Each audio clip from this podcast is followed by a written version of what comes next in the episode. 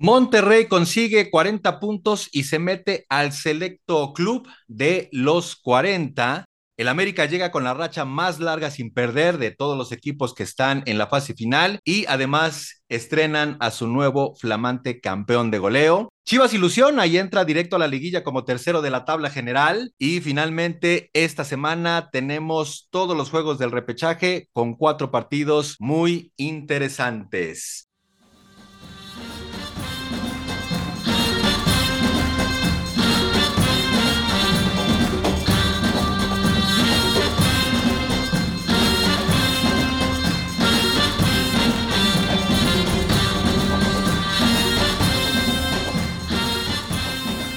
Bienvenidos amigos y amigas. Estamos hoy en un episodio bastante, bastante especial porque estamos en dos, en dos podcasts diferentes. Estamos en Directo al Poste de Eduardo Amaro y estamos también aquí en Geometría Deportiva de un servidor, Gualberto López. Y esto obviamente me da la oportunidad de darle la bienvenida al buen Eduardo. Amigo mío, ¿cómo estás? Amigo, la verdad estoy muy feliz de poder hacer esto juntos. La Liga MX es algo que, que me encanta. Ahora sí que es mi primer amor, por así decirlo. Y nada mejor que debatirlo contigo, hablarlo contigo y analizarlo contigo. Así es. Entonces, síganos por favor en nuestras redes sociales. Estamos, como lo dice Amaro muy bien en sus podcasts, estamos en todas las redes sociales habidas y por haber.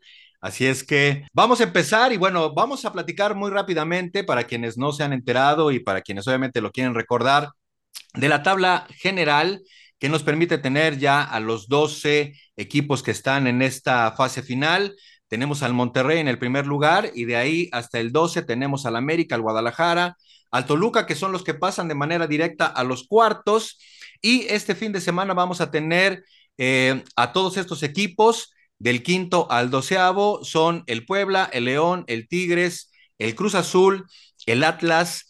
El Querétaro quedó en décimo lugar, pero por cuestiones eh, del reglamento queda fuera de este repechaje y su lugar lo va a tomar el número 13, que en este caso son los Santos. Eh, sigue el Puebla y también cierra la, eh, la fase del repechaje, cierra San Luis. Algunos puntos interesantes de la tabla, bueno, pues obviamente sorprenden esas 13 victorias que tiene el equipo regio.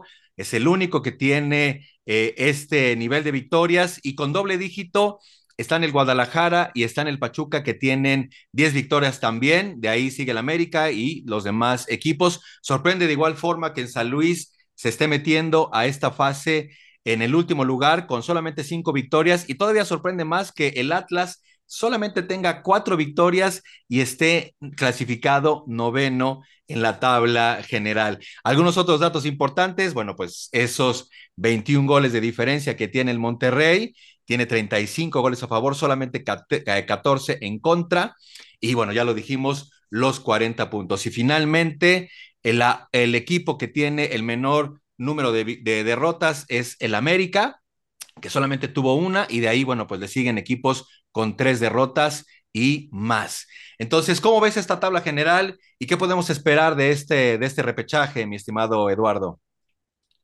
Mira, la verdad es que es algo que yo siempre he mencionado con la Liga MX, es que premia mucho a la mediocridad. O sea, no puedo creer que Atlas, San Luis, cuatro victorias, cinco victorias, puedan competir por el título.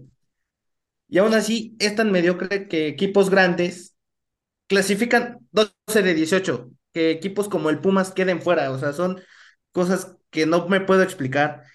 Y referente a la tabla, las Chivas con Bélico Paunovic, brutal trabajo del serbio y de Fernando Hierro en la dirección deportiva, muy pocos se hablan de ellos, tal vez es su primer torneo contendiendo al título, pero las cosas las están haciendo bien. Las están haciendo muy bien, 10 victorias, 4 empates y solamente 3 derrotas. 28 goles a favor, 18 goles en contra, una diferencia positiva de 10 eh, em, goles y traen una racha pues prácticamente muy buena de cuatro victorias de manera consecutiva. Entonces, ahorita vamos a analizar un poquito la tendencia de los últimos ocho partidos, pero definitivamente, como lo decíamos al principio, estas chivas eh, ilusionan eh, su afición, los chivermanos deben de estar muy contentos y definitivamente no los podemos descartar para una posible final. Y bueno, a lo mejor me estoy adelantando, mi estimado Eduardo, este, amigos que nos escuchan, imagínate una final América-Guadalajara en el Estadio Azteca. No, la verdad es que sería una de las finales más importantes, con el perdón de la palabra, hay finales muy importantes como el Cruz Azul América, pero un clásico nacional en una final para mí, después de la del clásico regio, la del clásico nacional iría primero y sería la mejor final del siglo XXI sin ninguna duda. Sin ninguna duda, definitivamente le conviene mucho a la Liga MX que estos dos equipos estén muy fuertes y bueno, pues básicamente quedaron con los mismos puntos. Lo único fue la diferencia de goles eh, de 15 que tuvo el América, lo que los puso en el segundo lugar. Y bueno, bastante bueno. Ya lo analizaremos en episodios en las siguientes semanas, pero bastante bueno que el América haya quedado por encima de los demás equipos, porque si la maldición del líder, que vamos a hablar en un poquito este, más adelante, se llega a cumplir y el América hace válidos los pronósticos, el último juego de esta temporada sería en el Estadio Azteca. Así es que no nos vayamos tan rápido, no nos ilusionemos tanto y bueno, pues vamos a esperar cómo se van dando los eh, partidos, eh, sobre todo ya en la fase en la fase de liguilla. Y para continuar, tenemos la tendencia de cómo están llegando a esta fase definitiva. Y bueno, pues aquí podemos ver algunas estadísticas importantes. La primera es la diferencia de goles. El Monterrey, perdón, la diferencia de puntos. Monterrey llega con 40 puntos, 6 más que el segundo lugar. Impresionante lo que hizo el Monterrey este, este año, este torneo. Sí, la verdad es que no solo ha sido este año de, vi una estadística de que sumando los dos torneos cortos, 2022-2023, Monterrey aún así sería campeón de la liga si se jugara como en Europa, tendría 75 y al América me parece se que se queda en 70. Eso habla de que el, todo el trabajo, todo el proyecto deportivo que está haciendo Monterrey y también el Club América es bueno y están dando el proceso necesario para que un equipo sea bueno. Totalmente, totalmente. Y sorprende también que el América, desde que se hizo esta, esta fase de repechaje, no ha, no ha participado en este, pues en esta fase eliminatoria previa obviamente a la liguilla. Es el único equipo de todos los que tenemos en la Liga MX que no ha tenido la necesidad de irse al repechaje para poder acceder a la liguilla. También eso sorprende, ¿no? La continuidad que ha tenido con los últimos entrenadores y específicamente con el Tano, ¿no? Sí, y, y va muy de la mano lo que hizo Santiago Solari, que tal vez salió por la puerta de atrás, pero le dejó las bases y el cimiento al Tano Ortiz para poder estar en donde están. Totalmente. Y aquí viene una pregunta muy interesante, mi estimado, mi estimado Lalo. ¿Debería el América de firmar de una vez, independientemente y pase lo que pase, Altano Ortiz eh, para un año más de contrato o un contrato un poquito más de largo plazo? ¿Tú qué opinas? La verdad es que si yo se lo daba hasta más largo, dos, tres años, déjenlo trabajar. El año que estuvo maravilloso, hizo jugar a Fidalgo, hizo jugar a Diego Valdés, los acomodó como los tenía que acomodar y desplegó el mejor fútbol de Henry Martín. Y ahorita la América es contendiente al título y si le dan el, el proceso a Tano, yo soy muy creyente del respeto a los procesos. Ya inició Tano, Tano está haciendo bien las cosas, puede llegar a conseguir varios títulos. Y no solo lo vemos en, en el fútbol mexicano, en el fútbol mexicano eso ya está escaso. En el fútbol argentino, el River con el muñeco Gallardo le respetó el proceso y fueron de los mejores equipos en la última década de, de la Libertadores. Y eso pasa en Europa y yo siento que eso lo debemos de empezar a hacer así y debe de empezar el América con el Tano. El América tiene una sequía ya importante de más de cinco años sin levantar obviamente un título. La presión de la afición, sabemos que es de las, de las aficiones más exigentes, pues definitivamente reclama que este sea el torneo en el que el América se, se corone campeón y que lo haga obviamente con el Tan Ortiz. Me imagino que pues el hecho de que no le hayan dado esta, esta extensión de contrato, pues deja abierta la puerta para que si no gana eh, el torneo o si no llega a la final y la pierde, a lo mejor en penales con algún último gol este, definitorio, este, pues definitivamente podamos ver a un técnico nuevo este, al, mando, al mando de las Águilas, sobre todo si no llega a la final y el desempeño que pudieran tener en las semifinales no fuera tan bueno como, como se esperaría, o al menos que repita lo que pasó con el Toluca en el torneo pasado. Definitivamente la exigencia es muy alta y pues ahí sí voy a diferir de, de, ti, mi estimado este, Eduardo. Definitivamente el Tano no se merece la extensión si es que no trae el trofeo a las vitrinas de las Águilas del la América, independientemente de lo maravilloso que ha hecho este torneo, de lo que ya hizo con estos jugadores, como perfectamente lo comentabas. Este, pero el América vive de, vive de, de campeonatos y ya son tres torneos cortos se quedó en cuartos de final, ahora llega, estuvo el año pasado en semifinales, ahora debería de llegar a la final, pero sobre todo debería de ganar la final. Me parece que si no gana la final, el Tano seguramente no va a renovar y si renueva es básicamente porque no van a encontrar a alguien más y seguramente el, el siguiente torneo sería su último torneo, ¿no? ¿Tú qué opinas? Eh, es que justamente lo que estás mencionando lo acabo de escuchar en una entrevista que le hicieron a, a Antetokounmpo de la NBA este, acaba de salir eliminado y él mismo dice de, ok, tú me estás preguntando si es un fracaso si no llego a campeonar, pero son 30 equipos, en este caso son 18 equipos, solo uno sale campeón. Entonces 17 equipos fracasan. No, o sea, simplemente a veces se puede dar, a veces no se puede dar. Y es como le contestó al periodista. Exacto. exacto. Tú no logras un ascenso en un año, ¿es fracaso? Exacto. No. Tú estás haciendo tu trabajo y lo estás haciendo bien. Yo por eso siento que se le debe de respetar el proceso a Altano Ortiz. Y fíjate que ese es un muy buen comentario y me parece que deberíamos de profundizar un poquito en él. Creo que es una excusa muy grande, ¿no? Y decir que nadie fracasa en el deporte, híjole, la verdad es que es un, es un enunciado muy fuerte que tendríamos que ir desmenuzando este, paulatinamente, porque tendríamos entonces definir qué es fracaso y también tendríamos que definir entonces lo que es el éxito. Si el éxito es llegar a un deporte profesional, cobrar una buena suma de dinero, que sabemos que independientemente de que seas estrella o no seas estrella, cobras fuertes cantidades, obviamente, de, de dinero. Si vamos a definir, obviamente, el éxito eh, solamente con llegar, bueno, pues entonces... Eh, habrá, obviamente, habrá que debatir, ¿no? Si efectivamente, pues obviamente el éxito y el fracaso es dependiendo exactamente de la perspectiva en, la cual obviamente estamos analizando el deporte o la competencia. Pero bueno, eso vamos a dejarlo mientras este, aquí en stand-by por, por algunos días. Seguramente lo estaremos platicando más adelante porque me parece un muy buen tema a debatir. Y si nos vamos con las tendencias, bueno, pues partidos ganados o rachas eh, con partidos ganados de manera consecutiva. En este momento Guadalajara trae la racha más larga, como ya lo decíamos, con cuatro partidos ganados consecutivamente. El Monterrey trae dos encima, lo mismo que el Toluca, el Pachuca y el América, a pesar de que no ha perdido en los últimos siete encuentros, solamente tiene un ganado eh, como racha general. Después, el tema que platicábamos hace unos minutos, ¿no? La racha sin perder.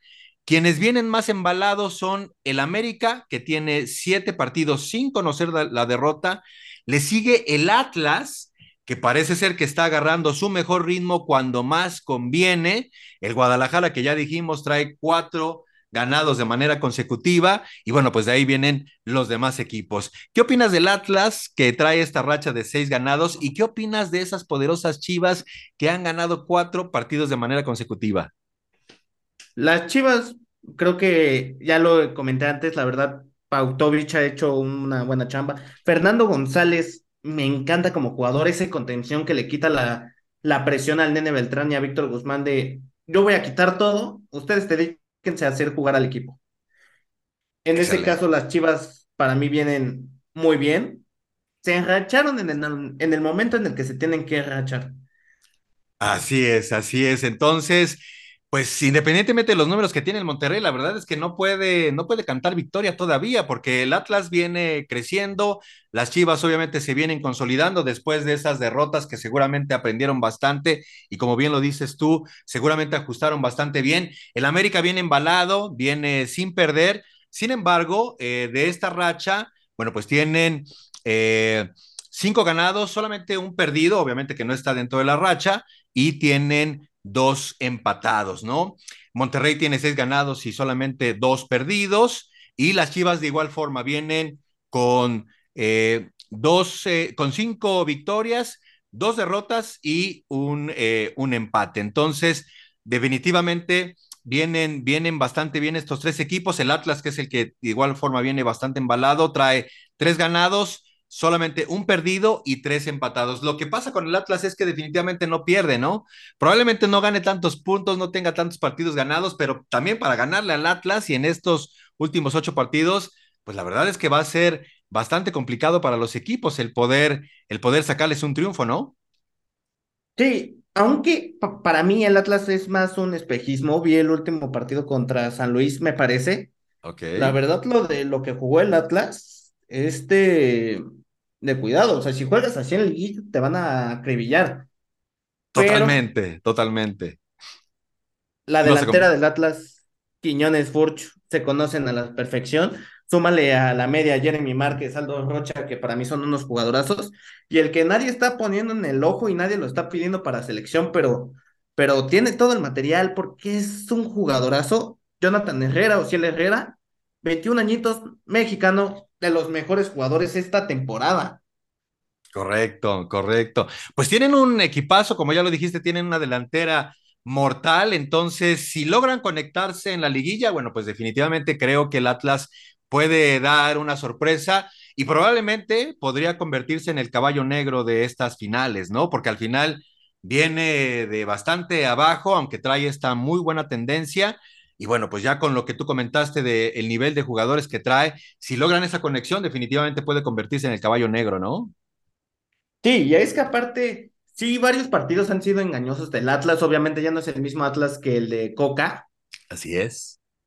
Pero el Atlas últimamente tiene ese algo de que han mantenido una base, han metido a jugadores chavos que lo están haciendo muy bien. De hecho, Ciel Herrera, te lo vuelvo a decir, es la irrupción de este torneo porque es el jugador sub-23 que más goles ha producido este año y nadie lo está tomando en cuenta. Es lo que, lo que a mí me sorprende de que Atlas, tal vez por ser un mercado pequeño, no se le dé tanto fuelle a los jugadores como Jeremy Márquez o Ciel Herrera, que sinceramente, si, si, este, si estos números los hicieran América, Chivas, Monterrey, Tigres, ya los estaríamos pidiendo para Europa. Correcto, sí, totalmente de acuerdo, totalmente de acuerdo contigo. Entonces, bueno, pues vamos a ver exactamente qué es lo que pasa con ellos. Vamos a ver si este momentum, como, como ya lo comentamos, les alcanza para primeramente pasar el repechaje no la tiene nada fácil. Ahorita vamos a analizar los partidos. Van contra el Cruz Azul, van de visitantes. Pero bueno, vamos a ver si esto les alcanza o si definitivamente el Cruz Azul les puede poner un alto y con eso avanzar a la siguiente etapa. Hablando de goles, bueno, pues definitivamente el Monterrey, el Guadalajara y el Toluca, además obviamente del Atlas, están con muy buena cosecha de goles. Y en cuanto a diferencia, bueno, pues definitivamente ya lo comentamos, sorprende muchísimo y principalmente en estos últimos ocho partidos, la diferencia que trae el Monterrey, 10 goles de diferencia, ocho goles también trae el Atlas de diferencia. Quiere decir que además de tener una buena cuota, goleadora, también están teniendo una buena defensa. Y pues ya sabemos que un balance de este tipo puede hacer que no solamente pases a la siguiente ronda, sino que puedas llegar obviamente hasta, hasta las últimas instancias en un torneo en donde pues es matar o morir y pues ya sabemos que el Atlas viene de ser eh, bicampeón y seguramente este, este ADN que traen de, de ser pues bicampeones, eh, pues a lo mejor está como que volviéndose a conectar y pues podría obviamente ayudarles en esta primera instancia que es el repechaje, ¿no? Sí, la verdad es que influye más el repechaje desde que lo volvieron a partido único para esta temporada. Se sabía que el que mejor llegaba iba a pasar. No importa si entrabas doceavo, pero si ganaste los últimos cinco partidos. Así es el fútbol mexicano. Es correcto, totalmente, totalmente. Sí, definitivamente creo que hay que, los, los entrenadores tienen que ser muy, muy astutos, ¿no? Para no eh, cansar al equipo en las primeras instancias del torneo y pues obviamente irlos llevando de menos a más para que puedan llegar lo más embalados posibles a la, a la fase final y con esto obviamente pues tener una, una mayor eh, probabilidad de aspiraciones al título. Hay equipos que no se pueden dar ese lujo. América tiene que estar siempre ganando partidos, convenciendo a su, a su afición. Ya sabemos que lo que ha hecho el Tan Ortiz es extraordinario porque ha hecho jugar al América de una manera diferente, mucho más ofensivo, mucho más balanceado. Este es el equipo que más afición eh, pues ha metido a los estadios, superando por primera vez después de mucho tiempo a los equipos regios. Entonces, la, la exigencia va siendo diferente para los equipos, determinado obviamente su historial y, y la plantilla que tienen, pero bueno, siempre es importante ir administrando adecuadamente a los jugadores y llegar de la mejor manera a la, a la liguilla, porque ya sabemos, ya sabemos, ¿no? Que la liga, yo no sé cómo decirlo, mi estimado Amaro, pero pues la liga es muy aburrida, la liga es, este, pues a lo mejor hasta innecesaria y, de nada sirve tener 40 puntos, 34 puntos o 32 puntos como lo tienen los primeros cuatro si no vas a levantar el torneo. Y ya lo vimos con el América, ¿no? Super líder en las últimas, en los últimos torneos, pero de nada le ha servido. ¿Por qué? Porque no está levantando títulos. Sí, la verdad es que justo lo que comentas, me acuerdo mucho de la época Tigres Tuca, de que Tigres iniciaba flojito, flojito, prendían motores, se clasificaban sextos, no sé, quinto, sexto, campeones, y tú como de... Exacto. ¿Por qué? Porque estás jugando tu mejor, eh, tu mejor eh, nivel de juego cuando, cuando es necesario, cuando conviene, cuando vale, ¿no? Sí, y es, que volvemos a lo mismo, es tan, tan, se podría llamar mediocre, yo le diría mediocridad, de que te enrachas y puede ser campeón y todo el trabajo de seis meses no vale para nada para Monterrey porque puede llegar el, el doceavo, antes era el octavo, ahora es el doceavo y te puede sacar. Exactamente, exactamente. Sí, es un, es un formato pues bastante cuestionable, pero es algo que definitivamente no va a cambiar en, en nuestro país, ¿no? Ahí está el negocio, eso es lo que de alguna manera este, quiere ver la gente. Tenemos también el problema de que estamos pues, prácticamente pegados a los Estados Unidos. Allá se juega un torneo muy similar prácticamente en todos los deportes, en el básquetbol, en el béisbol, en el fútbol americano. Independientemente de que allá el dinero entra prácticamente todo el año, acá entra pues en estas etapas finales y difícilmente vamos a poder migrar a una tabla general en donde quien hace más puntos es el campeón. Yo sinceramente lo veo imposible mientras no tengamos pues eh, fútbol de, de, mayor calidad y obviamente el dinero siga mandando en la Liga MX, ¿no? Sí, al final con dinero baila el perro, por así, decirlo, y así mientras haya dinero para los toños no les importa lo, el nivel futbolístico que haya dentro de las canchas, porque a veces intenta ver un Pumas Juárez a las 12 del día en domingo y es termina siendo infumable y prefieres ver la NFL, prefieres hacer el super, no sé, pero ya, ya no dan ese espectáculo que en algún momento se llegó a dar. Así es, esperemos que todas estas críticas que están haciendo en los diferentes espacios noticiosos, pues sirvan de algo y efectivamente los dueños quieran sacrificar un poquito las ganancias de corto plazo para invertir en un torneo mucho más robusto, mucho más atractivo y que, bueno, pues obviamente pudiéramos tener cambios mucho más significativos. La, la, gente pide la liguilla, entonces habrá que, habrá que pensarlo bastante bien, pero bueno, nunca está de más la oportunidad de, de probar y bueno, pues si se puede tener un torneo de tabla general, pues yo creo que vale, vale la pena hacer el esfuerzo. Finalmente, cuando hablamos de eh, esta tendencia de los últimos partidos, lo que sorprende es lo que ha hecho el América. El América se mete a esta fase final eh, de estos últimos ocho partidos, de cinco juegos que jugó contra equipos que están en la fase final, ganó cuatro. Y es el que mejor porcentaje de triunfos tiene, porque de ahí eh, hacia abajo, pues básicamente vemos equipos que han ganado de dos, dos de cuatro juegos contra rivales que están en la fase final, algunos tres de seis, y, pero la mayor parte de estos tiene 50% de porcentaje de triunfos o menos, lo cual obviamente habla pues de que el América, eh, aunque no es el principal favorito, definitivamente muchos esperan verlos en la final de, este torneo eh, del 2023. Sí, eh, al final yo creo que hay varios equipos que hicieron muy bien las cosas este torneo, el América incluido, porque perder uno, un partido nada más, en una liga en la que todo puede pasar. Exacto. Está muy, muy complicado de hacer. Y aparte, no sé, por ejemplo, al que muchos no le están echando ojo es al Toluca o al León. Cierto. León es la mejor defensa y sabe lo que juega. Toluca tiene un equipazo y sabemos lo que Nacho Ambriz es capaz de hacer. Cierto. Aparte, bueno, no sé, en estos partidos de repechaje, yo lo siento medio disparejos uno que otro. Totalmente, totalmente. Y si nos vamos ya directo al análisis del repechaje, como bien lo estás comentando, pues obviamente tenemos cuatro partidos. Empezamos con el, con el de Tigres Puebla. Es el, equipo número 7 contra el equipo número 10 en la tabla, en la tabla general. Tigres ganó el más reciente, eh, eh, eh, 1-0 eh, eh, en este enfrentamiento. En los últimos, en los últimos encuentros tienen tres victorias por bando y cuatro empates. De los últimos cuatro, fíjate qué curioso, el Puebla ha ganado dos, el Tigres ha ganado solamente uno y tienen un empate.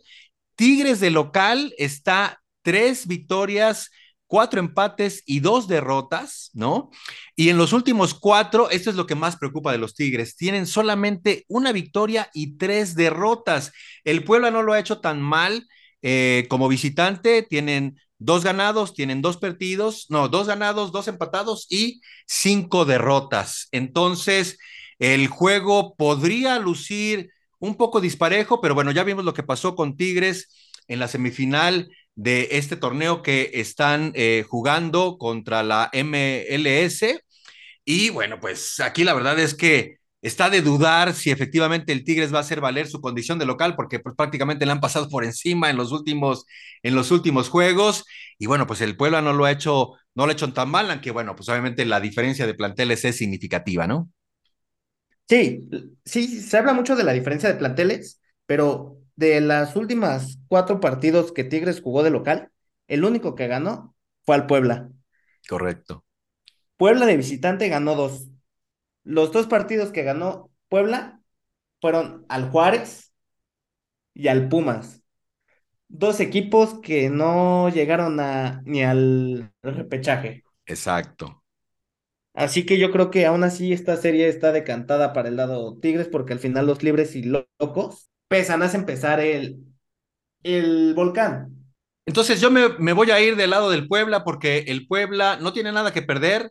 El Puebla eh, pues tiene plantel para hacerle frente al Tigres, sobre todo si pueden hacer eh, un buen primer tiempo, defender bien su, su, su, arco y obviamente empezar a desesperar un poquito al Tigres, que sabemos es, viene muy frustrado, viene con una, una racha bastante, bastante negativa. Entonces, no es que yo crea que el Puma, el, perdón, el Puebla es mejor equipo, definitivamente no, ya sabemos la diferencia de planteles, pero me voy a ir por el tema de la frustración, me voy a ir por el tema de que, pues independientemente de que le ganen al Puebla, probablemente no van a llegar mucho más allá de, de los eh, cuartos de final, es lo que yo creo que va a pasar con el Tigres, y el Tigres va a tener que volver a replantear este, su, su futuro, y bueno, no sé si Sibolde se va a quedar este, en el equipo, eh, sobre todo si llega a perder este único partido contra el Puebla. Así es que entonces Amaro se va con el Tigres, yo me voy con el Puebla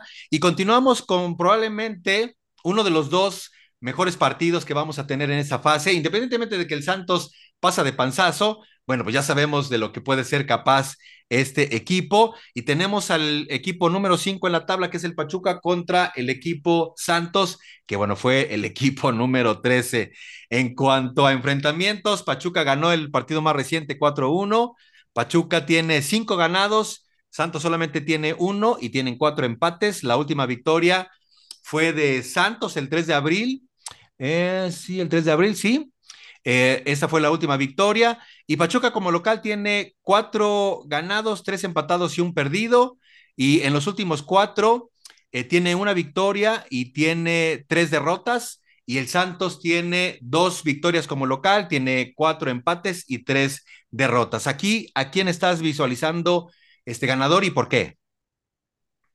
Yo creo que esta vez me voy con, con los Tuzos. Chance me estoy yendo por el lugar de la tabla, pero no es así. Eh, va con más trasfondo. Pachuca es uno de los mejores locales del torneo, solo perdió una, en una ocasión. Correcto. Y desde que llegó Almada Pachuca, Pachuca parece ser, ser otro. La verdad, el equipo que Pachuca forma, para mí es de los mejores porque sí se basan mucho en la juventud y en el talento mexicano. Tan solo Kevin Álvarez, Luis Chávez, Luis Chávez para mí es el mejor de los top tres de los mejores medios de contención de la Liga MX. Ahí lo pondría a pelear con Fidalgo, con, con esa clase de jugadores. Y Eric Sánchez, que es para mí un eterno infravalorado y que tuvo que ir al Mundial pasado. Me gusta mucho lo que hace Almada con este equipo, la cara que les dio Almada, la manera en que lleva la juventud, la manera en que lleva el equipo. Para mí, esto es otra opinión. Este, para mí Almada tuvo que haber sido el que el técnico de la selección y no Coca. Ok. Por todo el trabajo que hace con Pachuca y por todo como lleva Pachuca. Correcto, y obviamente el estilo de juego, eh, lo que han de alguna manera demostrado en los últimos, en los últimos torneos, principalmente, ¿no? Eh, eh, Almada como, como director técnico. Yo coincido y además, bueno, pues son el campeón reinante, ¿no? De, ahí por ahí se dice, ¿no? Que con el campeón hasta que pierda la corona. Entonces, eh, independientemente de que van a jugar esta, esta fase del repechaje, me parece que es el equipo que llega eh, mucho mejor, tiene obviamente eh, un muy buen plantel y bueno, pues definitivamente Santos al meterse, al meterse como, como suplente de, del Querétaro que no pudo estar acá, bueno, pues va a ser difícil que pueda hacerle algo y principalmente después de que el último enfrentamiento, pues el Pachuca lo ganó muy fácilmente metiéndole cuatro goles al Santos. Entonces aquí no hay mucho, mucha discusión, seguramente veremos al Pachuca avanzar y bueno, pues entonces los cinco primeros estarán en la fase de cuartos de final. Después tenemos al León con San Luis, el León quedó en sexto lugar, el San Luis quedó en onceavo. El último enfrentamiento fue en marzo 23, lo ganó el León 2 por 0. El León de local es bastante, bastante bueno, con cinco, cinco victorias, dos empates y dos derrotas. Eh, los últimos cuatro eh, juegos, bueno, pues tienen dos, dos victorias y dos derrotas. bueno, básicamente comparten, comparten victorias y derrotas. Y el San Luis de visitante está solamente un ganado y ocho perdidos. Así es que acá de, de seguir obviamente la lógica, el León tendría que estar en la siguiente fase, ¿no? Sí, la verdad es que también yo admiro mucho a los entrenadores que hacen bien las cosas y pasa con lo mismo con Nicolás Larcamón, porque no solo fue en León, también fue en Puebla. Recordemos que a Puebla lo llevó a liguilla y el equipo de León está también formado para lo que quiere jugar Larcamón. Tal vez falta, no sé, una figurita por ahí, se me fue Luis Montes, este, pero lo que es Jesús Angulo tiene que demostrar por qué está ahí. Igual Fidel Ambriz, creo que me parece el hijo de Nachito. Correcto. Víctor Dávila se tiene que cargar el equipo al hombro y si de por sí es el equipo de los también uno de los mejores locales, ganando cinco partidos de nueve, empatando dos, solo perdió dos. Y tienen enfrente al peor visitante del torneo. Correcto. Totalmente. Sí, yo creo que esta debería de ser una pues tarea relativamente fácil. Además traen pues la motivación de estar en la final de la Conca Champions y aspirar para irse al, al Mundial de Clubes. Entonces, pues, parece que León eh, esta aduana la debe de sortear bastante fácil. Y bueno, pues con eso vamos a tener a los seis primeros equipos del torneo, pues prácticamente clasificando a la, a la liguilla definitiva. Y bueno, finalmente en estos, en estos partidos tenemos al Cruz Azul, que es el octavo, contra el Atlas, que es el noveno. Probablemente este es el partido más parejo de, de los tres. El Cruz Azul ganó el último enfrentamiento 1 a 0. De los últimos encuentros, el Cruz Azul tiene seis ganados, el Atlas tiene tres y solamente hay un empate en estos últimos seis encuentros que han estado compitiendo el uno contra el otro. Y en los últimos cinco, el Azul tiene tres ganados y solamente el Atlas tiene uno por un empate también. Entonces, hay una tendencia importante del Cruz Azul sobre eh, eh, los rojinegros. El Cruz Azul como local está a cinco eh, ganados y tres perdidos, no ha empatado como, como local. Y en los últimos cuatro tiene tres victorias y una derrota. Y el Atlas como visitante no lo está haciendo muy bien, que digamos. Tienen dos eh, ganados, tienen un empate, perdón, tienen una derrota y tienen cinco empates. Como ya dijimos, el Atlas no, no pierde, pero tampoco gana. Entonces, acá, ¿cuál es tu pronóstico y cuáles son tus comentarios? ¿Cuál es tu análisis de este partido que es definitivamente el más parejo de los cuatro? Yo, yo soy muy fan de los jugadores de Atlas, pero creo que esta vez me quedo con el Cruz Azul, porque desde que llega el Tuca a, la máquina cementera, este, perdieron tres partidos. De esos tres partidos, uno es Mazatlán, sí, eso duele todo porque es Mazatlán. Correcto. Pero los otros dos partidos que pierden es el Guadalajara y Club América, equipos que están segundo y tercero del torneo. Le sacan el empate a uno de los mejores locales, a León, van y se meten a Pachuca y les ganan. Tal vez otra piedrita en el zapato es el 2 a 2 contra Querétaro, que... Pero ah, así de random es la Liga MX.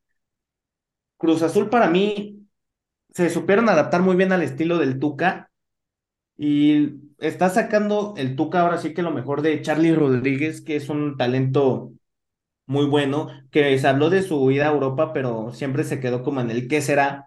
También en el de Rodrigo Huescas, este chavo que Santi Jiménez dice que es el próximo jugador en irse a Europa. Yo siento que va a ser un duelo muy parejo porque todos tienen juventud, tienen experiencia, tienen todo para, para pelear de tú a tú, pero yo creo que por el impulso anímico que les dio el Tuca, para mí yo creo que el Cruz Azul va a ser el que va a pasar a, ahora sí que a cuartos de final. Y bueno, das dos comentarios muy interesantes. Obviamente la llegada del Tuca y sabemos lo que el Tuca puede hacer. El Tuca no necesita estar en los lugares más altos de la tabla general. Él llega a las liguillas y, ya sabe cuál es su trabajo, ¿no? Él, es un monstruo de liguillas y bueno, pues ahora está con, con uno de los cuatro grandes del fútbol mexicano. ¿Y por qué no? No podemos definitivamente descartar, obviamente, al, al Cruz Azul. Eh, y bueno, pues eh, acá el Atlas, como ya lo dijimos previamente, llega bastante embalado. Es un equipo difícil de roer y bueno, pues definitivamente el Cruz Azul no la debe de Cruz Azulear en este, en este torneo. Yo había puesto al Atlas, pero después de todo lo que dijiste y ya después de también lo que estoy comentando, me parece que sí, yo creo que el Cruz Azul también va a llevarse esta, esta fase, este enfrentamiento directo. Y bueno, pues vamos a tener también al octavo metido en la fase final de la liguilla y entonces quedarían, eh, yo sí estoy con el Puebla, tú estás con el Tigres y los, los, los, dos estamos con el Pachuca, con el León y con el Cruz Azul. Difícilmente veremos alguna sorpresa. Esperemos obviamente que esto no sea así, porque entonces tendríamos, si tus pronósticos se cumplen, tendríamos prácticamente a los ocho primeros, como debe de ser, y los enfrentamientos en la liguilla, en los cuartos de final, van a estar increíbles. Sí, la verdad es que son muy buenos partidos todos. Y, y se me olvidó comentarte algo de Cruz Azul Atlas, que Atlas tiene una de las bajas más importantes para afrontar este partido. No juega Furch por la expulsión que tuvo contra San Luis. Correcto, correcto. Eh, esa es una de las claves que yo veo para ese partido. Sí, Julián Quiñones es una bestia, lo naturalizamos mexicanos y nos hacemos campeones del mundo. Exacto. Pero necesita su Furch, necesita su tanque, el que le baja balones, el que lo manda a correr al espacio. Así es, recordemos que este es un deporte de conjunto y pues mientras más eh, jugadores estelares tienes en tu, en tu once inicial, bueno, pues obviamente puedes aspirar mucho más fácil a la, a la victoria.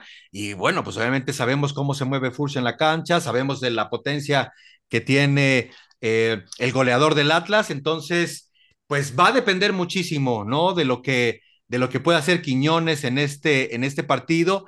Eh, recordemos también, y también fue algo que se me olvidó comentar, recordemos que el Cruz Azul perdió con el América por la expulsión, ¿no? Que sufrieron antes de terminar la primera parte, después se tuvieron obviamente que replegar, no quisieron volver a experimentar los siete goles que les metió el América hace algunos, algunos partidos, entonces me parece que eso también eh, habla que el Cruz Azul tiene buenas posibilidades de ir también profundo en la, en la liguilla y bueno, pues vamos a ver primero si logra sortear esta, esta fase del repechaje, ¿no? Entonces, pues está ahí todo dicho. Vamos a ver cómo, cómo se da este repechaje. Y por favor, eh, interactúen con nosotros en nuestras redes sociales. Díganos quiénes son sus favoritos para el repechaje. Vamos eh, a colocar, ya lo tienen ustedes en nuestras redes sociales en este momento. Por favor, díganos quiénes son sus favoritos, interactúen con nosotros y bueno, pues en la siguiente, en la siguiente ronda vamos a comentar, ¿verdad? Quiénes son los que aciertan en sus comentarios en nuestras diferentes redes sociales. Y ya para terminar, la maldición del líder. ¿Crees que el Monterrey logre, eh, pues ahora sí que limitar esta maldición y poder levantarse como campeón en este torneo que lo ha hecho extraordinariamente bien? La verdad es que yo siento que sí. Tal vez apresurar a decir va a ser campeón puede ser muy pronto, pero siento que Monterrey ha sido el equipo más constante en el último año, en los últimos años, y Bucetich, Monterrey, es una historia de amor que siempre va a existir. Correcto. Para mí, y yo espero que Monterrey, por el bien del fútbol mexicano, necesita salir campeón, necesita ser el campeón para que empecemos a respetar al superlíder. Correcto, correcto. No, y lo dices muy bien, lo dices muy bien, porque las estadísticas definitivamente no avalan al superlíder eh, en los torneos cortos, toda la historia de torneos cortos que tenemos, pues solamente ha sido campeón ocho veces. El segundo lugar es el que más ha podido levantar el título con 16 veces, esto es el doble. Entonces, pues se sigue pensando, ¿no? ¿De qué me sirve ser el líder de la tabla general si al final no voy a poder, eh, no voy a poder ser campeón? Entonces, no sé si el América inclusive se haya administrado para decir, bueno, me quito la maldición, me quito la presión. Total, si no soy campeón, bueno, pues entonces yo no era el favorito, porque el favorito definitivamente tiene que ser el Monterrey y más después de la temporada y las estadísticas que tiene. Entonces, pues esperemos y yo también creo, independientemente de que pues nos gusta ver a los equipos más populares levantando los trofeos, eh, pues yo creo definitivamente que si el Monterrey es campeón, va a ser muy merecido. Y bueno, pues ya estaremos hablando la próxima semana, mi estimado Amaro, de los partidos de liguilla, pero bueno, me adelanto un poquito, ¿no? Imaginemos una final América-Monterrey o imaginemos una final el Clásico Nacional. La verdad, no sé, la, ambas me gustarían, todo dependería de si Toluca no quiere hacer la maldad para que no se dé la final América-Chivas y se crucen en semifinales. Eso. La, y como ya lo habíamos comentado, yo creo que la final más importante de la, del siglo sería el América Chivas. Exactamente. Pues mira, con esto de la maldición del, del superlíder, si el superlíder que iría contra el Cruz Azul, si se dan los pronósticos que estamos diciendo, es eliminado, entonces todo estaría muy, muy puesto para que la final fuera el América contra el Guadalajara si ambos equipos logran llegar hasta la fase, hasta la instancia definitiva. No sé si, digo, no sé si vaya a pasar algo. Este, obviamente eh, sabemos que los equipos van a jugar a muerte, pero si el Monterrey sale con, con lo suyo y, y pues obviamente hace válida la maldición del superlíder, híjole, no descartemos que pueda haber por ahí una final Águilas del América contra las Chivas Rayadas del Guadalajara. Estaría bastante, bastante bueno, pero bueno, al final vamos, primero vamos con el campeón hasta que muera, el Pachuca, que está en el quinto lugar y que ha hecho una, también una muy buena campaña. Este, tiene mucho que decir, ya lo dijiste, el Toluca viene bastante bien con Nacho Ambriz y el Monterrey, bueno, pues 13 victorias, 21 goles de diferencia, 40 puntos, definitivamente entra como el gran favorito para llevarse el título en esta liguilla del fútbol mexicano. Sí, la verdad es que entra el América y el Monterrey como favoritos. Chivas, pues como es el primer torneo de Paunatovich y del proyecto con Fernando Hierro, siento que no se le puede exigir tanto el campeonato. Yo siento que al América y a la y al Monterrey son a los que se, en verdad se les tiene que exigir. Se, se, te van a venir los, los chivermanos encima, mi estimado eh, eh, Eduardo, porque es justamente lo que no quiere las chivas que digan, que con ellos no hay exigencia, que ellos este, se les puede perdonar este, no ganar títulos si están ahí en la liguilla. Definitivamente creo que las chivas tienen la obligación, ¿no? De recuperar esa grandeza. Son muchísimos años ganando torneos cada 10 años, de ganando sí títulos cada 10 años. Yo creo que las chivas tienen que cambiar esa mentalidad, no, no, no sé qué opines. Sí, tienen que cambiar la, esa mentalidad, pero ahora sí que van a ser como pasitos de bebé, poquito a poquito, porque Chivas tenía un desastre directivamente en proyecto, en todo, y ahorita lo están retomando, déjenlos trabajar y ya si en dos, tres años no ganan nada, ya se dice otra vez y no pasa nada.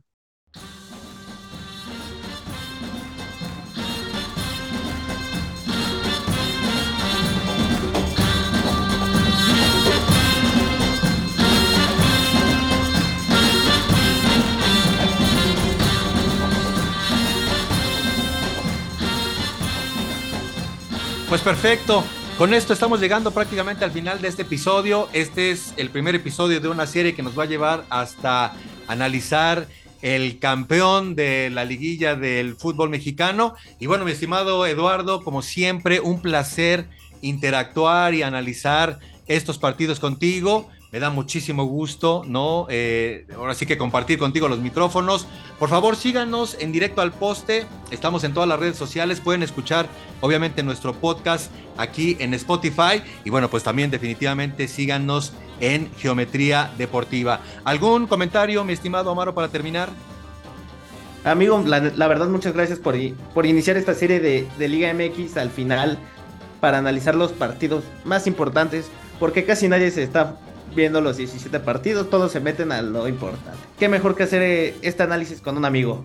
Excelente, igualmente, igualmente, mi estimado Eduardo. Y pues obviamente muchas gracias a todos ustedes, gracias a quienes escuchan directo al poste, gracias a quienes escuchan Geometría Deportiva. Disfruten los partidos este fin de semana, disfrútenlos con la familia, que estén muy bien y nos escuchamos aquí la próxima semana. Hasta pronto.